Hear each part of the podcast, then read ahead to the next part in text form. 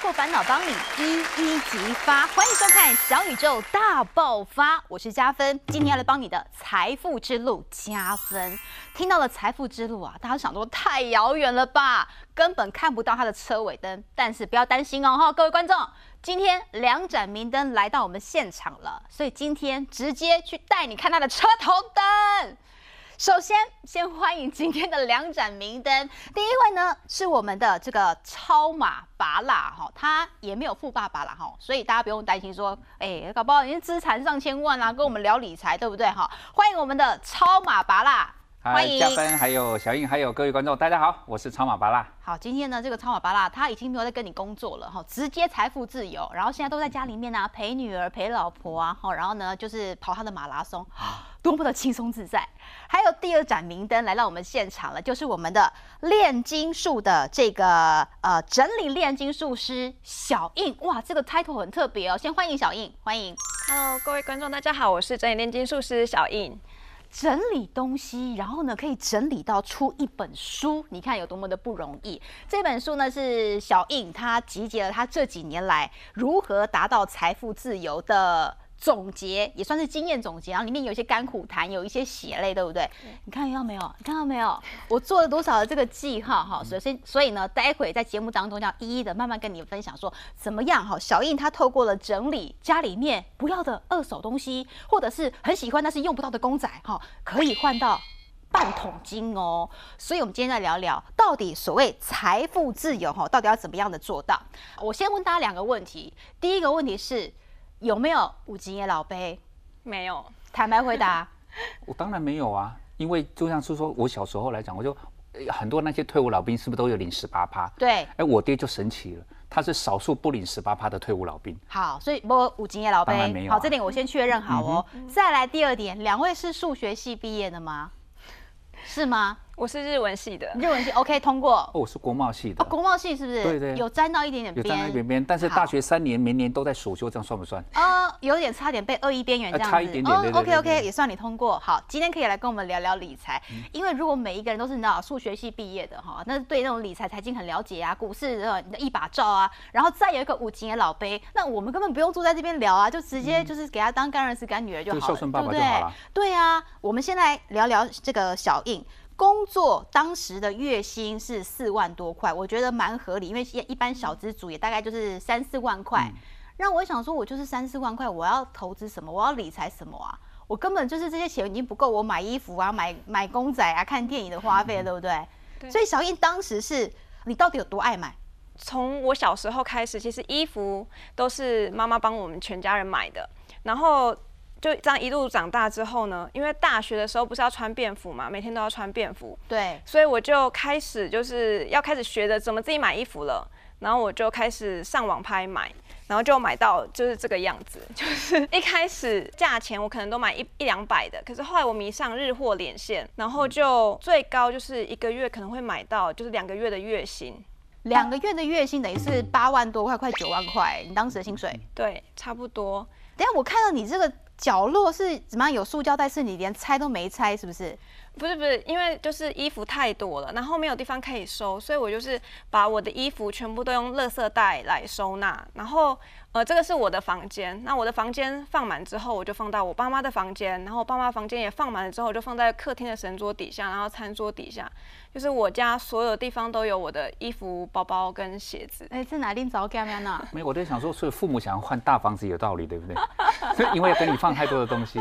对，就是太多了。而且你还有鞋盒，是不是？听说你连就是连这个不合脚的啦，大一号、小一号的鞋子你也买，这是这是什么逻辑？因为那时候很热门，就是一元起标，然后我就。很喜欢那种一元起标那种兴奋感，所以就是，呃，我觉得 CP 值很高的东西我都会都会下标，然后尤其是那种尺寸小的我也会买，因为我就觉得说买给谁穿呢？问题是因为你也穿不下啊。对，但我就觉得可以收藏啊，就是看就是漂亮也 OK，然后我就是放在家里收藏，嗯，所以就买了很多像这样子的东西，然后就堆的到处都是，然后后来我又迷上就是买公仔，对，公仔合理，因为很多人会收集公仔。对，那可能就是摆个一个橱柜啊，或者一个玻璃柜，就是蛮漂亮的，我觉得可以理解啦。它还有橱柜可以摆啊？应该有吧？那你的公仔是摆在哪里呢？我看一下。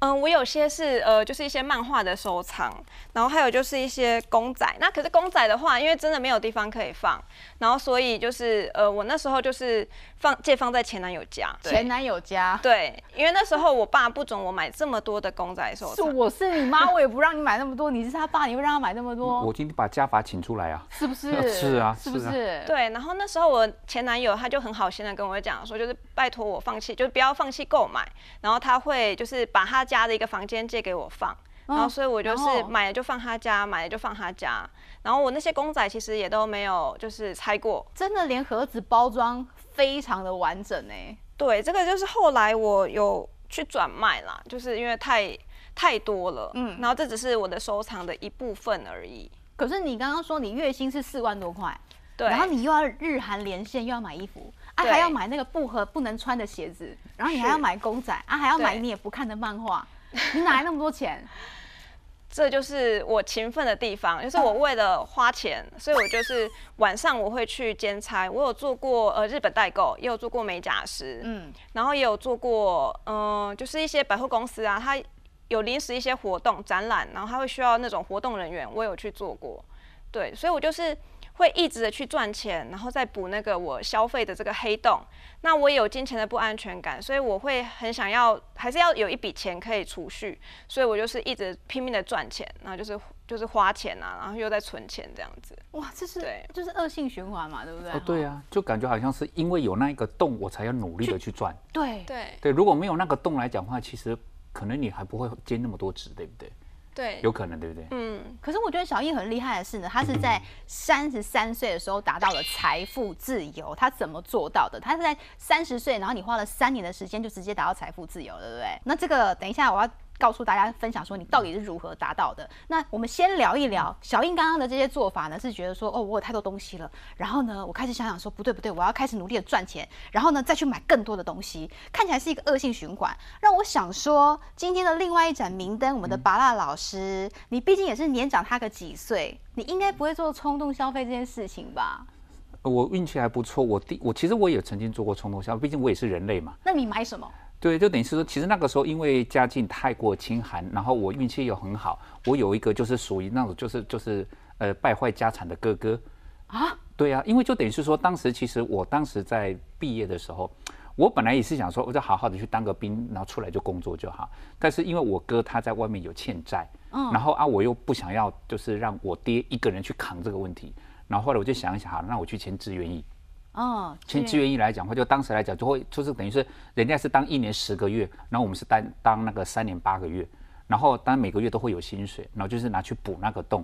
我、那个洞应该不输你那个洞，因为我哥来讲的话，那就出去回来来讲的话，就其实其实就等于是常常就是代表说家里会有一些负债的需求，然后我就去做就去做志愿役，然后就去赚钱，然后去帮忙还我哥的债。然后还着还着，我也会想要慰劳自己，嗯，就是在慰劳自己这件事情上面来讲的话，就产生了人生的第一次冲动，我买车了。买车不算是那个冲动消费吧？应该是说，其实就等于是说，其实我的冲动消费的定义就代表说，你是不是真需要？其实你不开吗？但是就等于是应该是说，如果说你在当兵，其实来讲的话，你大概一个月也顶顶多休假一次而已，就你只为了那一次，你买那一辆车。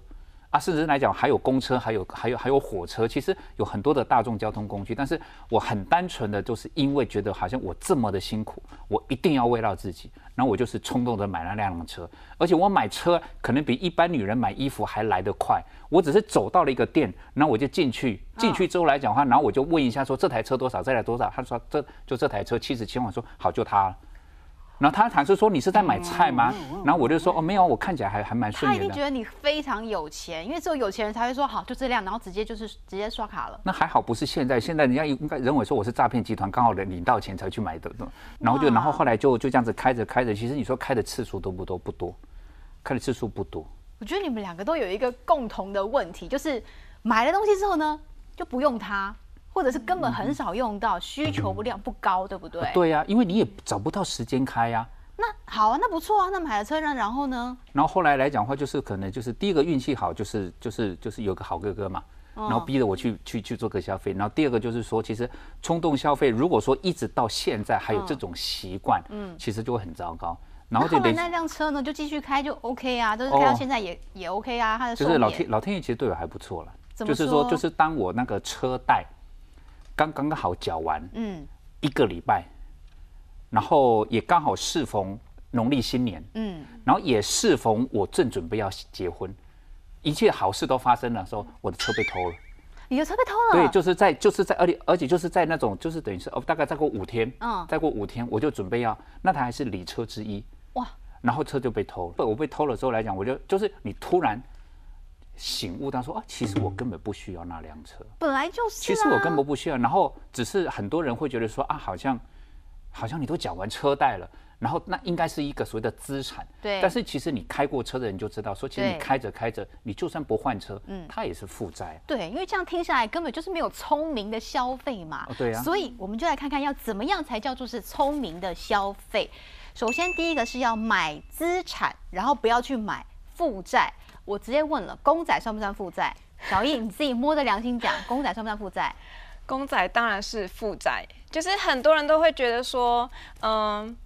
好像可以保值，对但是我要说的是，就是我当时去卖这些公仔的收藏啊，其实大部分都是叠价的。嗯然后那次就让我发现到说，哦，原来其实大部分的东西只要进我们家门，它就会折旧，嗯不论它是全新或者是旧的。车子也是，对不对？车子一样也是啊意思，落地就折价啦。对，而且还有什么保养费啊、油钱啊什么的。当然啦、对，所以第二点呢是要算出时间的成本。那这个部分就一般的民众会比较难懂啊。小易，什么是算出时间的成本？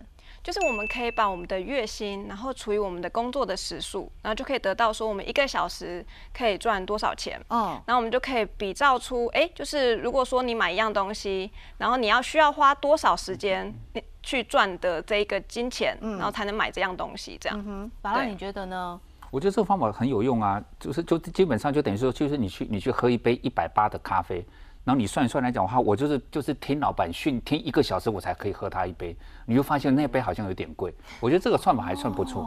那另外一个来讲是，我是发现很多人在计计算就是那个单价，因为是现在是不是分期付款是很流行的？对对所以说呢，而且它还无息的分期付款，所以他们会觉得是说，比如说我 i 我买 i 十四，我这样算一算来讲嘛，一个月哎，算一算，我好像一个月只要摊一千，因为我可能分三年摊嘛。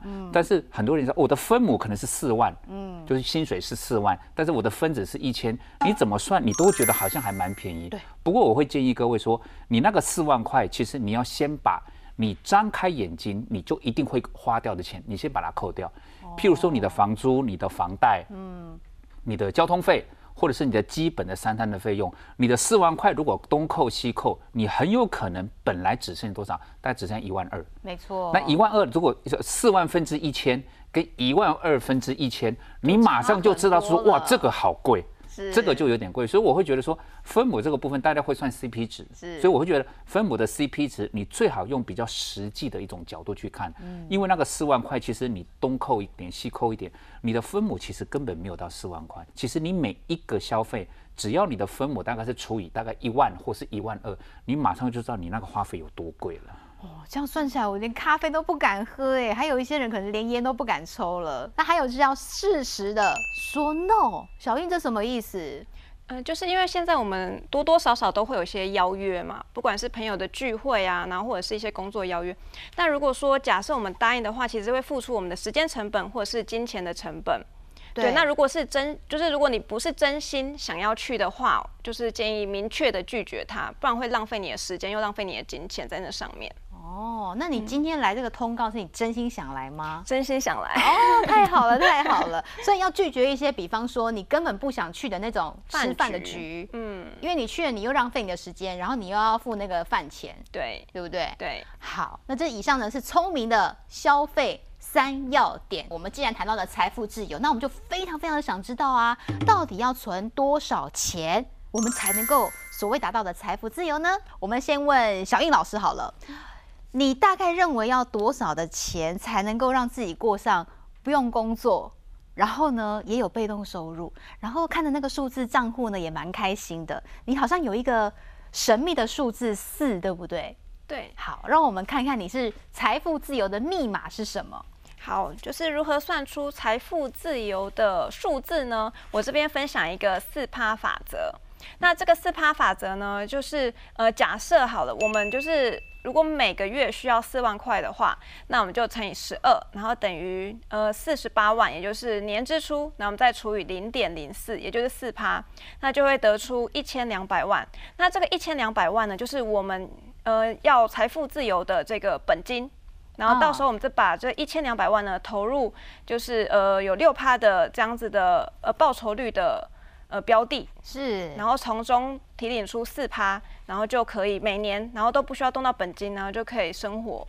我因为我就是你知道数学非常不好的人，我理解一下你的说法。嗯，四万是说我每个月平均的支出跟花用大概需要四万块钱。对。然后去乘以一年，就是十二个月，十二个月，然后再去除以神秘的自由密码四趴，对，得出了一千两百万。那我前面那个四万能不能够增加或者是减少？也可以，就是按照每个人的需求不同。那你如果说，嗯，你的花费越少的话，那你需要的这个本金就会越少，那就可以越快财务自由。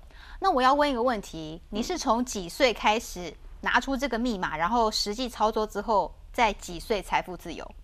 我是在三十一岁的时候，然后才发现到这个计算的公式，然后我在三十三岁达到财务自由。哦，所以观众朋友，你现在几岁？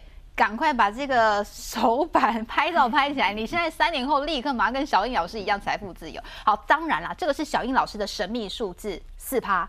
那拔蜡老师呢，有另外一个神秘的数字哦，听说跟八有关系哦，是比较吉祥吗？拔蜡老师？你先估计，譬如说像我，我认为说一个月大概以目前的一个物价的状况，以现在状况，你现在先抓六万，嗯，你先抓六万来讲话，然后在台股或者是说在基金这个市场里面，应该说在投资的市场，你找到年投资报酬率百分之八的这种状况，我会觉得你只要下点功夫，这一点都不难，是吗？真的，但是因为我们待会会讲到下功夫这件事情嘛，但是我会觉得是说很多人都一开始会觉得说好像是很难的事情。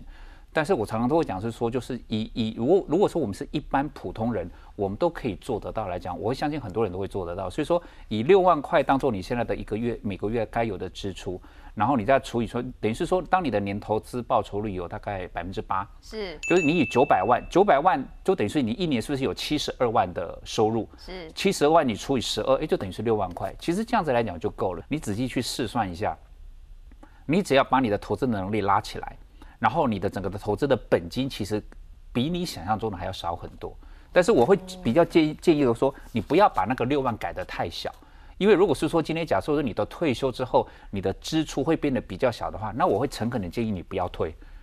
因为你退休应该是要让自己的生活品质越过越好才对，所以说这个部分应该是说你应该要调调，你可以往上调，对，可以往上六万可以往上调，嗯，你的那个投资能力随着你的岁月的增长跟智慧的累积，你的能力在提升，那个百分之八你也可以往上提升。其实你可以把你的退休生活想象得到，前面那一段叫做逐梦，后面那一段叫做踏实了。哦，宝安老师刚刚讲到说呢，要智慧的提升，在稍后会有要怎么样让智慧。提升，我也知道说要要要看书本啊，我也知道说要看一些某某杂志啊、财经杂志啊，但是看完之后，嗯，账户一样就是没有增加，所以待会呢，宝安老师要跟我们分享如何让智慧提升。我们先来聊一聊小颖老师，你你这个 你的人生当中也是蛮多故事哦，你从刚刚说到的这些公仔啊。去变卖啊，然后呢，去让他断舍离啊，让你获得了半桶金。那但是你的心路历程是什么？跟我们分享一下好不好？我们看看你的这个财富自由的心路历程的手板，我们来看一下。好，你的第一点是断舍离的炼金术，把东西卖掉可以炼金，这是什么意思？好，就是呃，因为我一开始是因为失恋才开始断舍离，我就是透过用卖的方式。因为我觉得我的东西都是有价值的，哦，所以我建议大家，就是如果说，嗯，像我们很多人都会觉得说钱好像都存不到嘛，对，那为什么钱存不到？我们可以看一下家里面是不是有很多其实就是买了却没有，就是不需要的东西。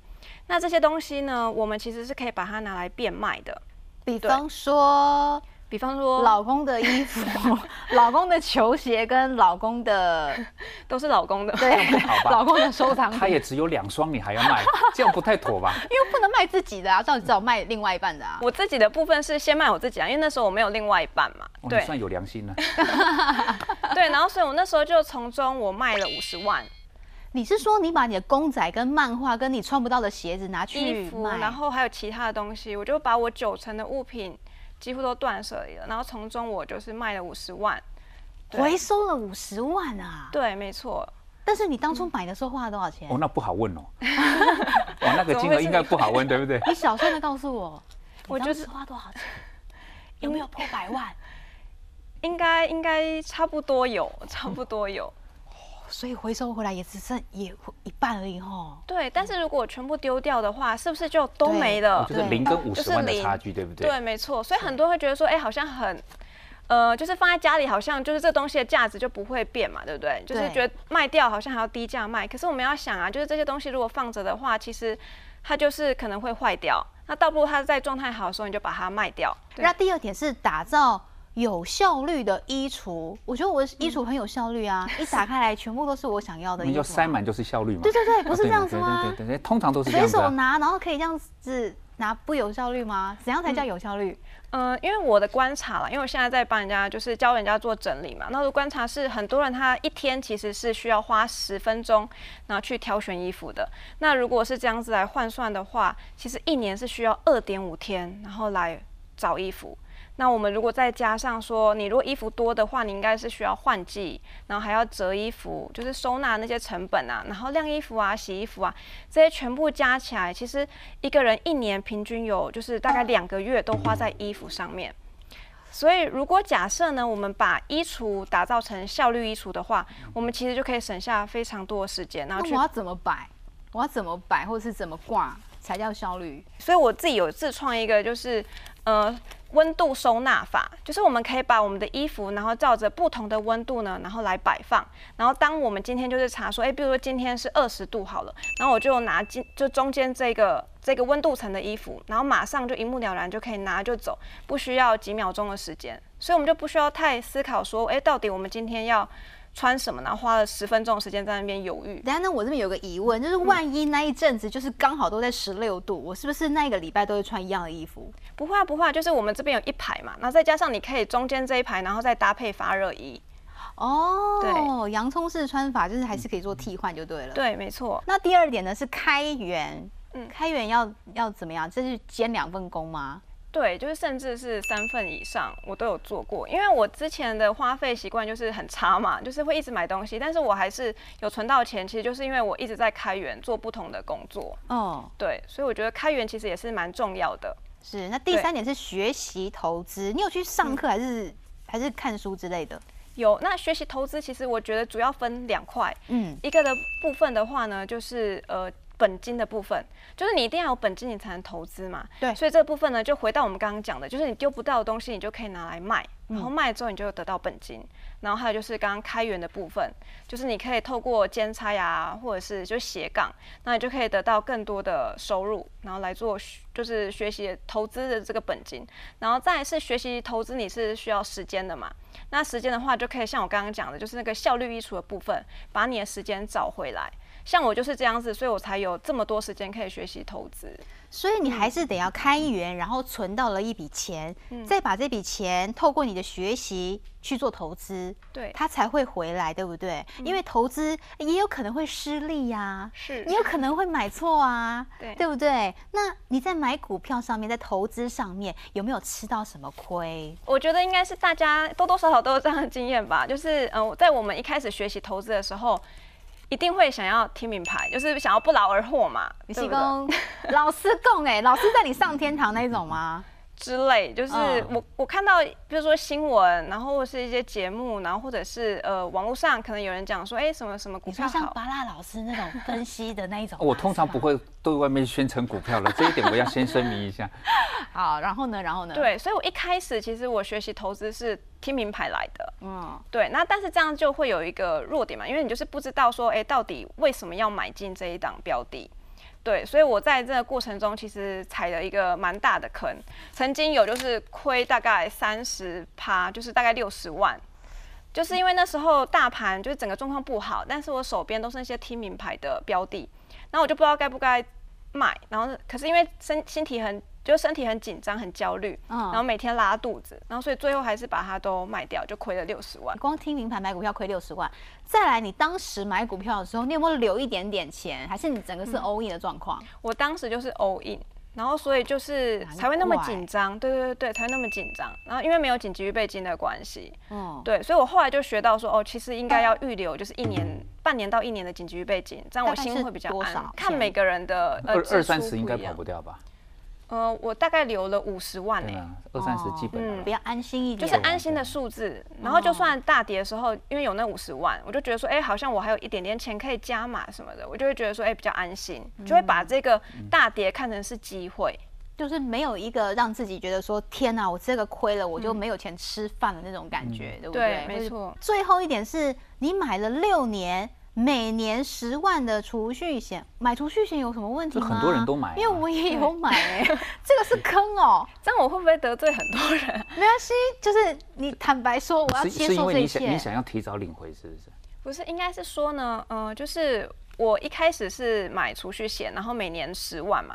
可是后来我在学习就是投资理财，就是股票的时候，然后我就发现到说，哦，其实原来有单利跟复利这件事情。是，然后我那个储蓄险如果换算下来的话，发现说，哎、其实一年的投资报酬率就是不到一趴，比定存还不如。我觉得单利跟复利，可能观众朋友跟我一样有听过这两个字啊，但是哈啊怎么算跟差多少，我们没有什么概念呢。小印老师是不是透过一个手板，帮我们仔细的用白话的方式跟我们的陈太太啊，哈王妈妈解释一下，然后我也顺便听一下，这样。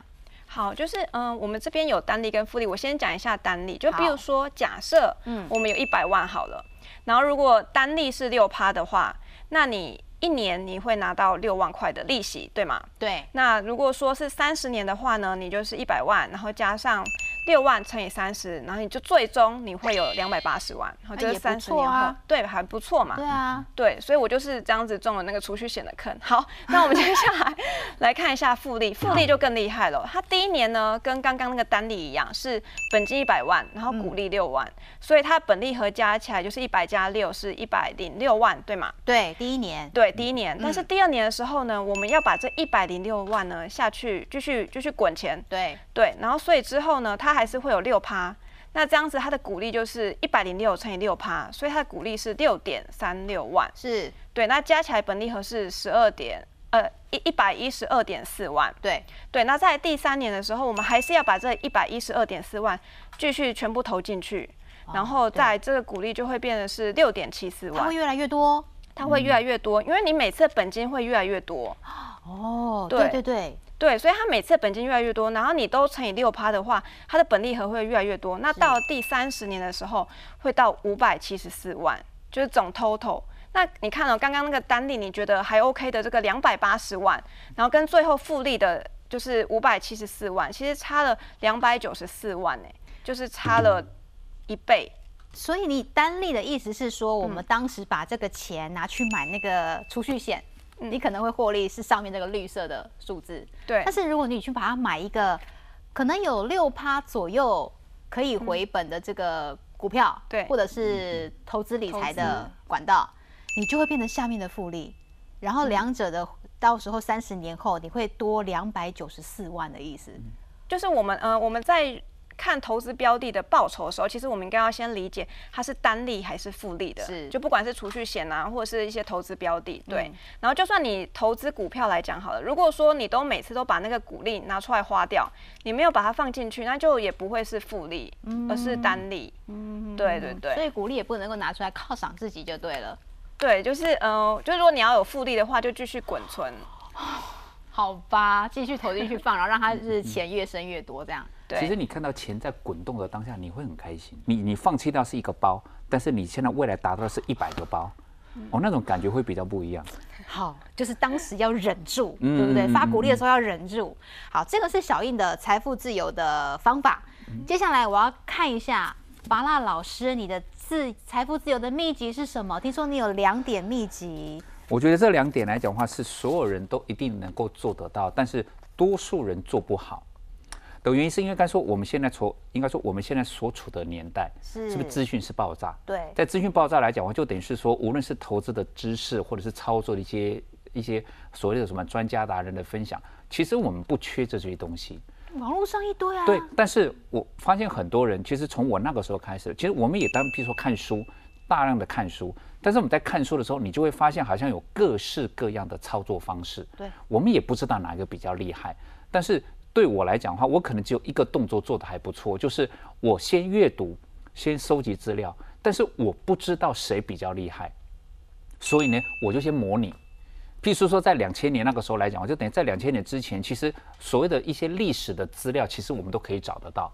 就等于说，譬如说，今天你听到一个方法，就如同像现在的观众朋友，你可能听过很多的学习方法，如果那个方法是有效的，照理来讲，你把那个方法拉到十年前，是不是应该也有效？嗯，那譬如说啊，你是技术分析的啦，或者是基本面的分析啦，去算它的什么本益比啊，或是所谓的一些净值比的东西。如果那个方法对你而言，你觉得它非常有用，嗯，但是在你还没确定它的时候，因为大部分人说看到，呃，听起来好像很有用，就直接真金白银就砸进去。但事实上来讲的话，在整个过程中，你会不会遇到什么状况，你还不知道。所以我当时来讲，就是阅读是可以吸收到很多的资讯。但是同时会有很多的杂讯，嗯，那我怎么知道哪些是资讯，哪些是杂讯？你跑一趟就好。王老师，那你当时在做这个考古题的时候，你做了大概几只这样的股票去做回推，或者是你大概花了多少时间去做这样的一个考古题？哦，基本上来讲我举一个简单简单例子，如果这一个方法它是有用的，嗯，它不应该只适用于某一档个股，它应该会适用很多档个股。就像是说，今天我们在其实当像像现在有什么零零五零啊，有五十档，对不对？对。像当时我只是就是也是一样挑所谓的比较有名的个股来讲，说如果这个方法有用，这些好股票。应该都适用，所以说我每一个方法都至少大概验证大概十档，已经是最最基本的。那假如说像小印之前，因为他刚开始看名牌的时候，他是直接 all in 的。那如果我套用宝安老师的这个法则，好，我去试验了，太好了，我找到一个老师说的方法是有用的，我要不要 all in？如果那个方那个老师的方法是 OK 的，对，他一定会。同一个叫做进出场的一个时间点，另外一个是进出场的所谓的部位，他也一定会教你。嗯，他绝对不会教你是说，不管是台股是五六五千点，还是台股是一万五，你通通 all in，他绝对不会这样教你。嗯，他一定会让你去判断是一个叫做市场，比如说个股的价值啦，进出的点位之外，他也一定会让你知道是说在什么样子的情况之下，你才可以做一个大部位的投入。那我要拿全部的钱去买吗？还是我只要拿三十趴，还是拿五十趴？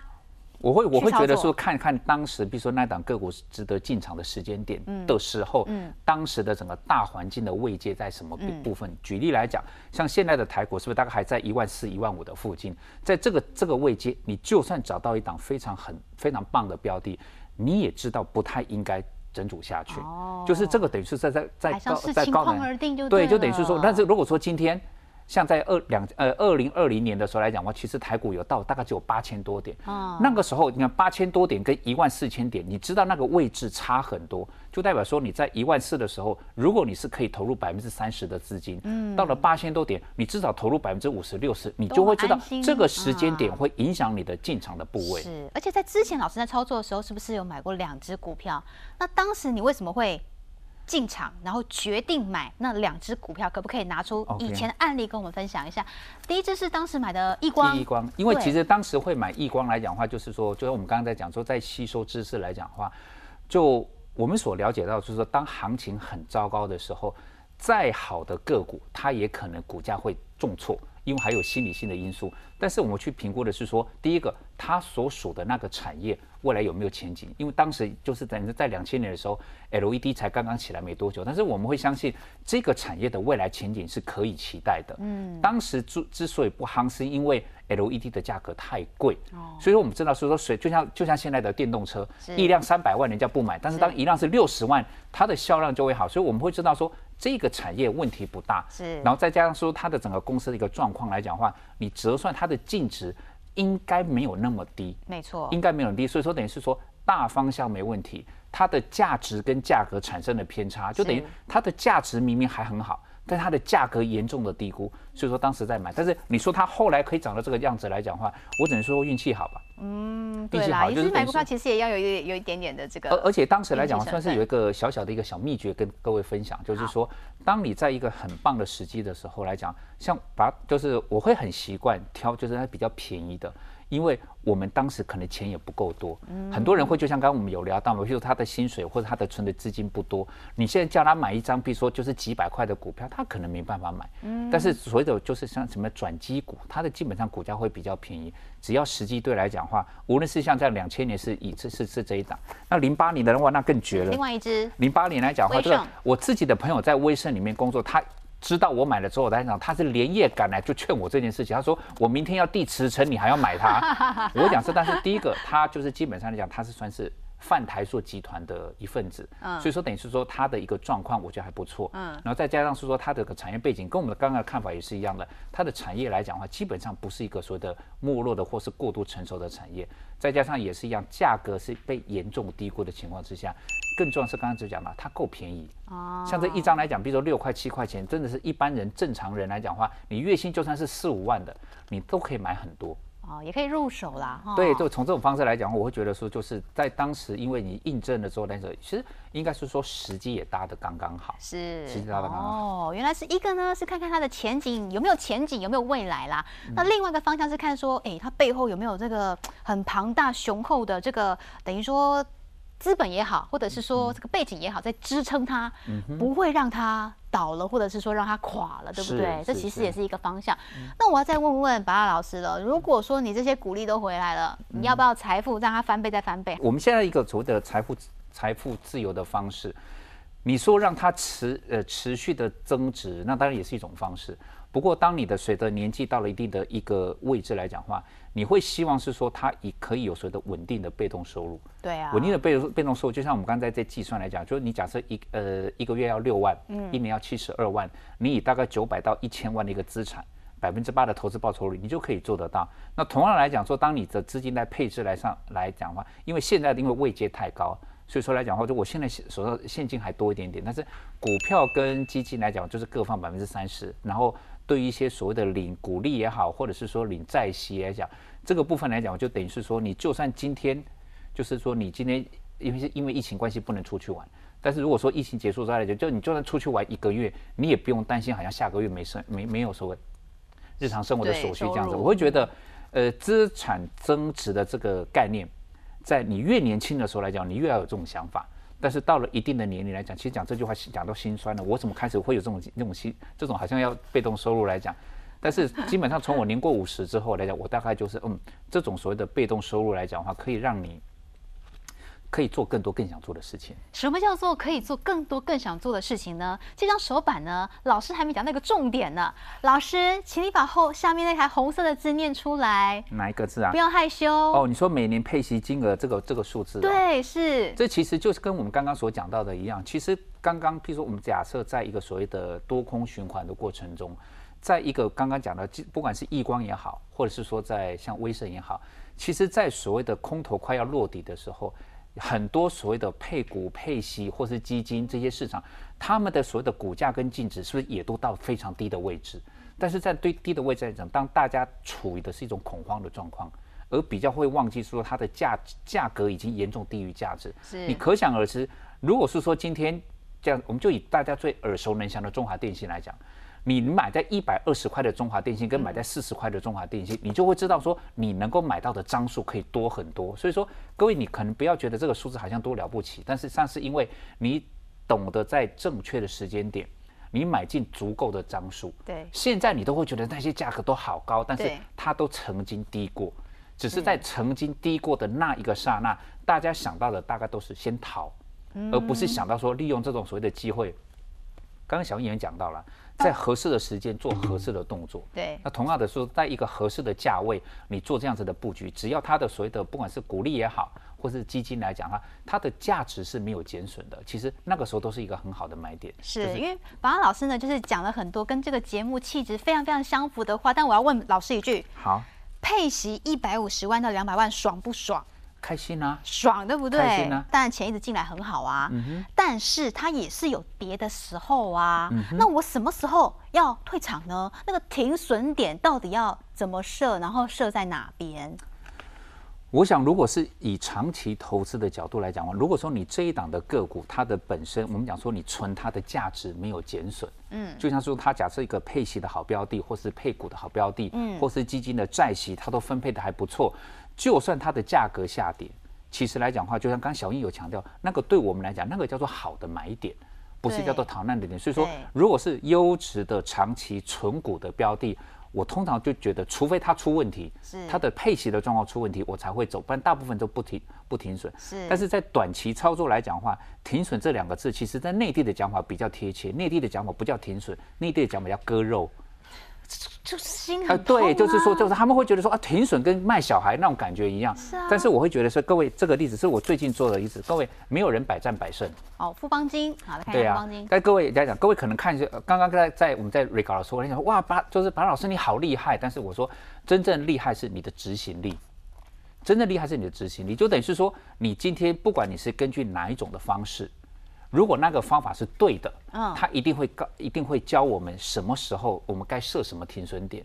这个部分来讲的话，就是不同的派别跟不同的方式，它就会有不同的一个方式。就像说，在以这个富邦金来讲，就啊这一根的什么红 K 啊，哦感觉哦价涨量增的哦，这根红 K 的低点六十一块，就在我们的停损点。好，那就是那个时候就是赶快卖啊，但是后来就是跌跌跌，但是各位可以看过程，它跌到六十点八，嗯，六十点八来讲的话，即便小巴拉才国小五年级，他快要升六年级，他也知道六十点八小于六十一啊，不对啊，他也知道该停损啊。是啊但是所有的大人都不走啊，为什么呢他？们会讲说六十点八跟六十一差一点点，搞不好明天就回来了。就是这种搞不好油墨香水就失望香水啊，就每天都觉得说明天就会起来，明天就会起来，结果 六十点八你只要不走，六十点七你一定不会走。